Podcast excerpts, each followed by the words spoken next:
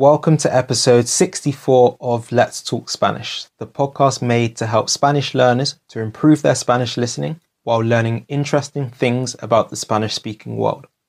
This is the fourth episode of the Spanish speaking world tour, this series in which in each episode I travel to a different area where Spanish is spoken and give you a short but insightful tour guide around that place, looking at the attractions, the food, and other languages that are spoken there. This week I'm coming back to mainland Spain and I'm going to be visiting Valencia and the Valencian community. The city of Valencia is Spain's third biggest city and one that is very popular among English tourists. I'm going to be looking at some of the main things to see in this city, but also this week I'm going to look at some important festivals that go on in the area. So I hope you really enjoy this and let's talk Spanish.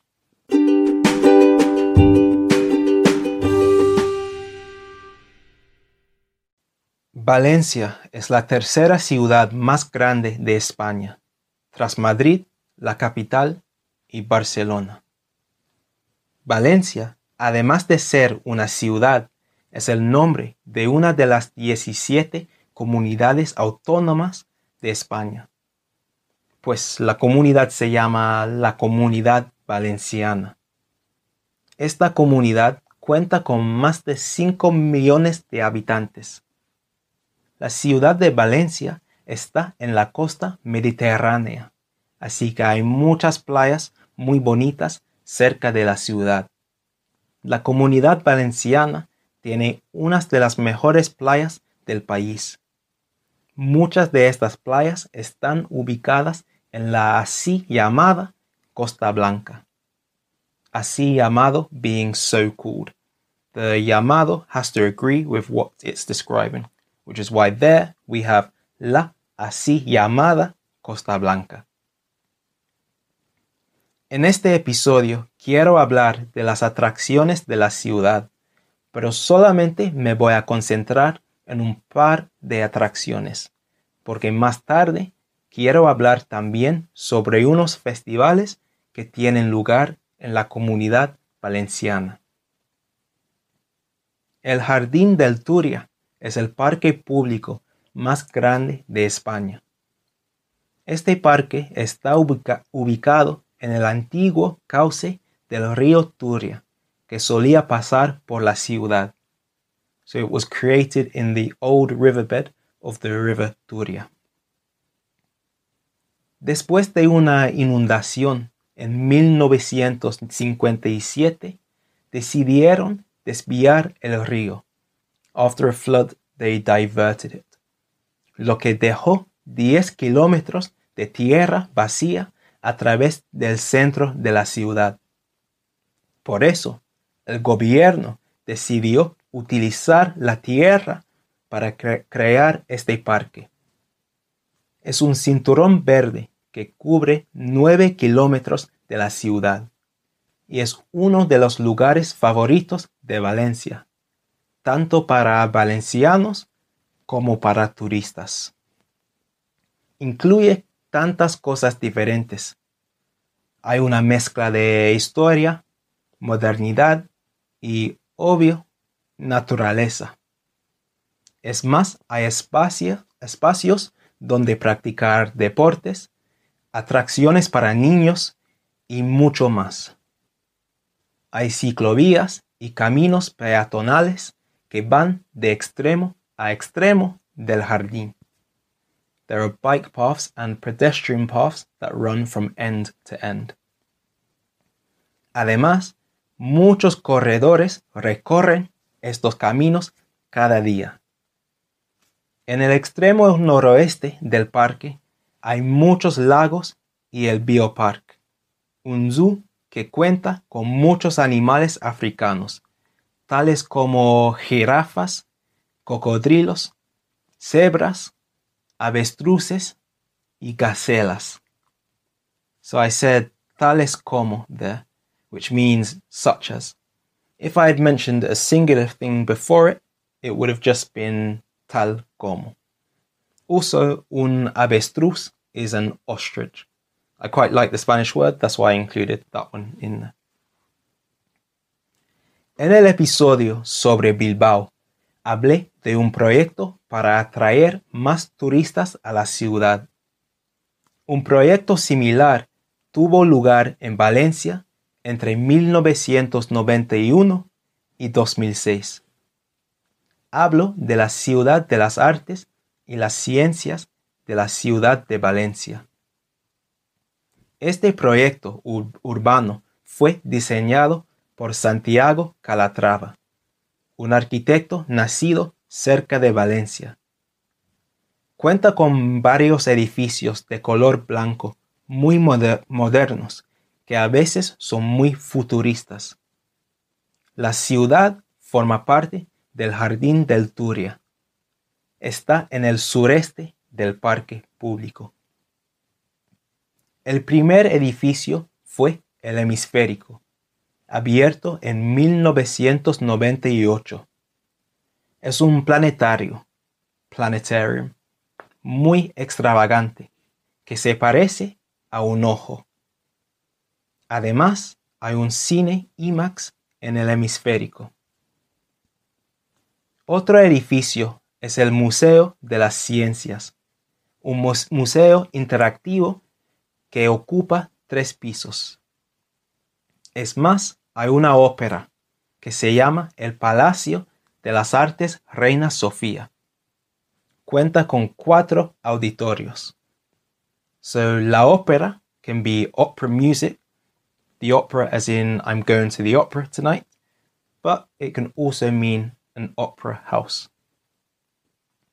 L'Umbracle es un pequeño jardín público que cuenta con muchas esculturas y palmeras palm trees. Se destaca por sus numerosos arcos. Además, debajo del jardín hay un parking.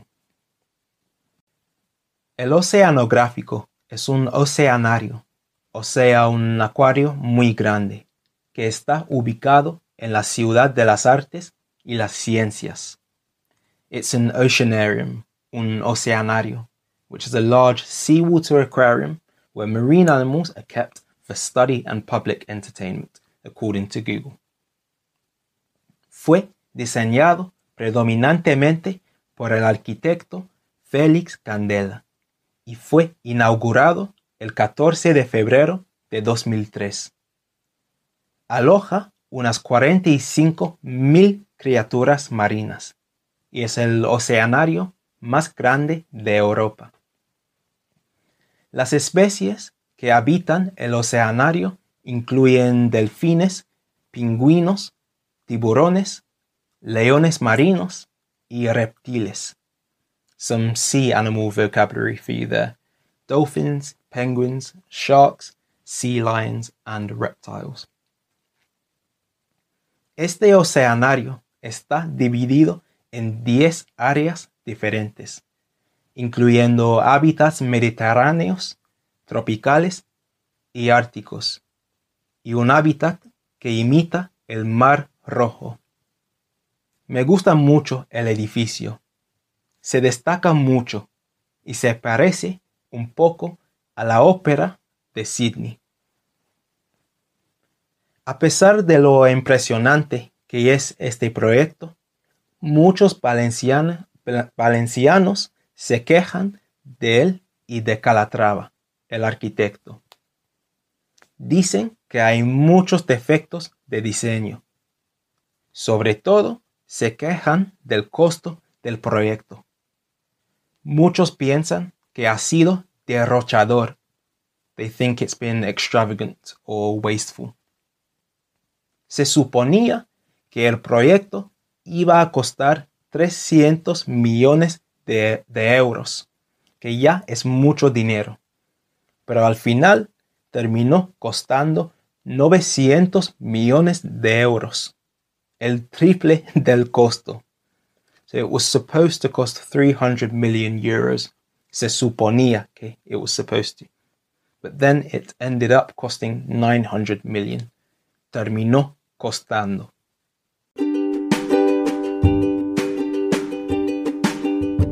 Hey, just wanted to pause to give you all a bit of a breather as we've covered a lot of Spanish there. and to also just make you aware of lots of the other content I'm putting out on lots of different platforms. On my Instagram page, speak.spanish, I put out daily content to help Spanish learners to improve, especially lots of short explainer videos. Also, there are lots of interactive stories on there to help you to practice your Spanish too. On the Speak Spanish YouTube channel, I put out videos every Sunday which go a lot more in depth than the Instagram content.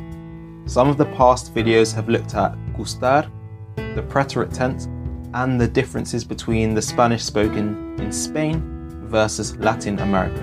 So go check the channel out if you haven't already. Then I'm also on TikTok, again at speak.spanish. Here I again put out lots of short explainer videos, but also have the odd funny video mixed in there too. Well, funny in my opinion, at least. Make sure to check out all of those because they're free daily content for Spanish learners. I'm going to get back to the episode now.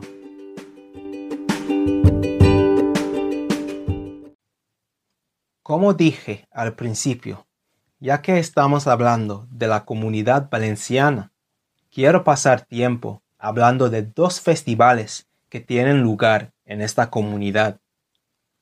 La Tomatina es un festival muy bien conocido. Muchos estudiantes que aprenden español en la escuela aprenden sobre este festival y es uno a que me gustaría asistir. El festival no tiene lugar en la ciudad de Valencia, sino en un pueblo que se llama Buñol. Este pueblo está a 38 kilómetros al oeste de la capital de la comunidad autónoma y solo tiene una población de aproximadamente 9.000 personas. Sin embargo, cada año, el último miércoles de agosto, más de 40.000 personas viajan al pueblo para celebrar la tomatina. ¿Qué es este festival? Bueno, voy a explicarlo. En realidad, la celebración es muy sencilla. Las 40.000 personas se reúnen en Buñol para lanzar tomates a los otros asistentes de la celebración. They gather in Buñol to throw tomatoes at the other attendees. Sounds like fun, right? El lanzamiento de tomates solamente dura una hora, en realidad, desde el mediodía hasta la una de la tarde. Sin embargo, durante esta hora, los asistentes lanzan unas 120 toneladas de tomates, que equivale a más o menos 145 mil kilogramos. Muchos, ¿no? El festival se ha celebrado desde 1945 estuvo prohibido durante un rato en los años 50, pero hoy en día es uno de los festivales más populares de España. Después de la batalla, carros de bomberos tienen que limpiar las calles de Buñol. Hay una lista muy corta de instrucciones para asegurar la seguridad de los asistentes. Las reglas incluyen que se tiene que aplastar, you have to squash un tomate antes de lanzarlo y que no se puede lanzar ninguna cosa que no sea un tomate. You can't throw anything that isn't a tomato. La otra celebración muy famosa de la región son las fallas de Valencia, o les falles en valenciano, el dialecto de la comunidad valenciana. Las fallas se celebran en marzo, en la ciudad de Valencia. Las celebraciones empiezan el primero de marzo y terminan el 19 de marzo, pero los días principales son el 15 hasta el 19 de marzo. Muchas personas saben que muchas cosas se queman durante esta fiesta, pero no saben el significado de la fiesta. Las fallas se remontan a la Edad Media. los carpinteros solían quemar piezas de madera, wood, para celebrar la llegada de la primavera. Con el paso del tiempo, se agregaron trapos, rugs o cloths, y ropa vieja, y las piezas de madera empezaron a parecerse a efigies. They began to resemble effigies. Hoy en día, cada barrio de la ciudad de Valencia crea su propia falla. Una falla es una combinación de ninots. Estos ninots son representaciones de personas que a menudo son celebridades o políticos. Es más, estas representaciones a menudo son muy satíricas. La combinación de los ninots diferentes crea la falla, una escena grande. Luego, desde el 15 de marzo, todos los barrios exponen sus fallas. They exhibit them or put them on show. En las calles de la ciudad. Y la ciudad se convierte en un tipo de galería callejera de arte. Hay muchos eventos y espectáculos diferentes por toda la ciudad. Finalmente, el 19 de marzo, las fallas se queman para celebrar la llegada de la primavera. Si vas a Valencia durante esta fiesta, verás y sin duda escucharás muchos petardos, firecrackers. Cada día, desde el primero hasta el 19 de marzo, a las 2 de la tarde, hay un evento que se llama la mascleta. Durante este evento, en cada barrio de la ciudad se detonan muchos petardos. En el espectáculo de la plaza del ayuntamiento, una de las plazas más importantes de la ciudad, el ruido de los petardos supera los 120 decibelios. The noise they make exceeds 120 decibels, which is basically the same as a jet engine would make. Desde el 30 de noviembre de 2016, esta celebración forma parte de la lista del Patrimonio Cultural Inmaterial de la Humanidad de la UNESCO. It's on UNESCO's Intangible Cultural Heritage of Humanity list, which is a list of non physical customs, beliefs, and traditions, among other things. Como siempre, ahora voy a hablar de la comida de la región y el plato más relacionado con España. Valencia es el hogar de la paella, el plato más emblemático de la cocina española. Muchos extranjeros piensan que la paella es el plato nacional de España, pero los españoles no están de acuerdo. Dicen que es el plato de Valencia o la comunidad valenciana, no de todo el país, porque en algunas partes del país no se come paella o hay platos muchos más comunes. El plato tiene sus orígenes en Albufera, un lugar a unos 10 kilómetros al sur de la ciudad de Valencia. En valenciano, el dialecto de, de la región, paella significa sartén, frying pan, y se refiere al recipiente con el que se prepara el plato. So the word paella refers to the vessel the dish is cooked in. The big paella pans, which I'm sure you've seen before. La paella valenciana tradicional tiene que llevar 10 ingredientes principales. Arroz, pollo, conejo, tomate, aceite de oliva, agua, sal, azafrán, saffron, bajoqueta, que es un tipo de judía verde, es a type of green bean, y garrafón, otro tipo de frijol, so another type of bean. I said conejo earlier on too, which means rabbit. Hoy en día hay muchas variantes del plato original. algunos con mariscos, sobre todo caracoles, snails. El valenciano o valencia es hablado por muchos valencianos. Está considerado un dialecto del catalán. No es exactamente igual que el catalán, pero es muy similar. En la ciudad de Valencia no hay muchísimas personas que hablen valenciano, pero en el resto de la comunidad muchas personas prefieren hablar valenciano a hablar castellano. So you've probably noticed that when speaking about these regional languages, I'll often refer to the language we call Spanish as el castellano.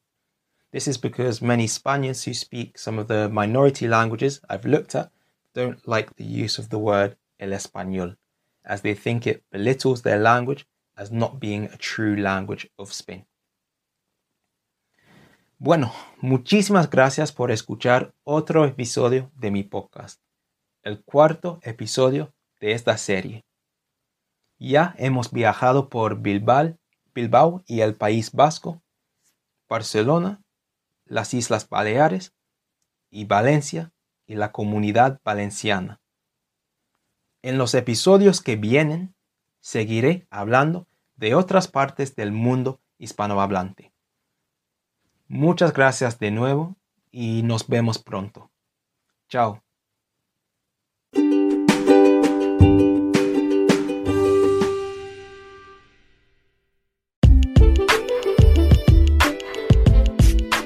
Thank you so much for listening to this episode of Let's Talk Spanish.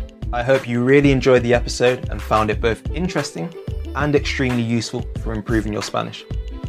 Whatever you think of the podcast, it would be great if you could leave a review on Apple Podcasts, as this will help to spread the word about the Speak podcast and hopefully allow lots more Spanish students to improve their Spanish.